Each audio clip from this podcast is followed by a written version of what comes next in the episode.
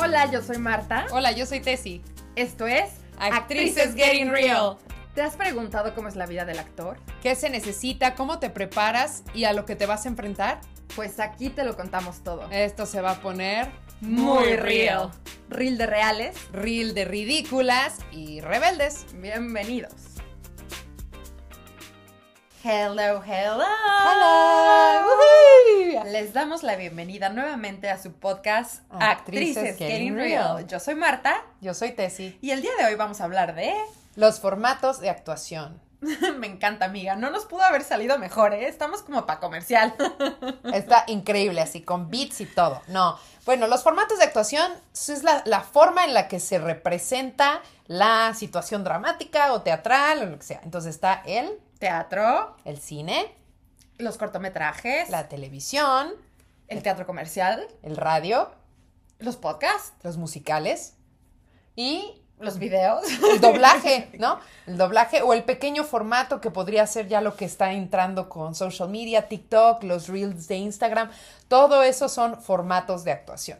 Donde se comparten normalmente historias, algunas extraordinarias, otras no tan extraordinarias, un poco de lo que hablábamos en el episodio anterior sobre las películas que nos marcan y nos tocan, pero básicamente estos son los formatos. Estoy pensando si nos, se nos está olvidando algo. No, creo que este episodio es muy cortito porque nada más estamos diciéndoles cuáles, cuáles son los tipos o los formatos de actuación. Que creo que cada uno de ellos tiene ciertas características. Claro, O sea, es decir, si hablamos de los elementos de la actuación, ¿cómo puedo, cómo puedo traducir esto? Porque cuando uno está actuando en la película, o está actuando en la novela, o está haciendo teatro, es muy diferente el lenguaje que se utiliza. claro. ¿Eso entraría en tipos de actuación o no?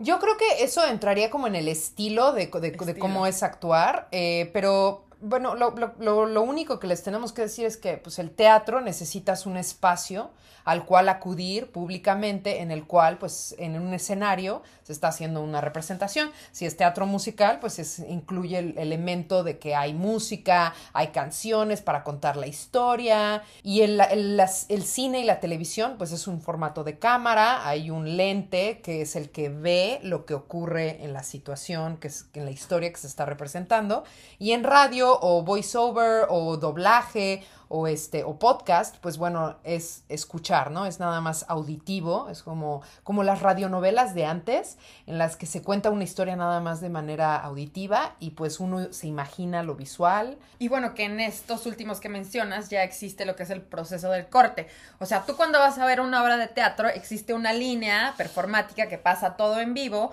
y en el cine pues ya están cortando, la temporalidad de cómo se van grabando las cosas es muy distinta. Claro. Es decir, puedes estar grabando la escena final y después de grabar la escena final de la película, eh, En la de en medio. Sí, y entonces también como que eh, el proceso artístico, creativo de actuar es muy distinto porque no existe esta linealidad que tiene el teatro, ¿no? Que son los elementos de los que hablábamos, que uno viene, que justo que cuando estás viendo las películas, principio, desarrollo y fin, desde el otro lado, cuando estás actuando, puede variar muchísimo, porque Claro. puedes parar, acabas de matar a tu hermano, por decir una situación, y inmediatamente ya estás eh, en otra circunstancia, entonces también como el actor se entrena para poder salir de diferentes eh, escenarios del imaginario para poder hacer una buena actuación. Es mucho más difícil. También ya viene el proceso de editar, todo lo que tiene que ver con hacer los cortes, cómo lo maquillas. Es un poquito Claro. más, no sé, como que... Es más, más técnico. Sí, exacto. O sea, ¿dónde está tu luz? ¿Dónde te paras? ¿O dónde te estás dirigiendo? Repites varias veces la escena, dependiendo de dónde esté la cámara, si te está,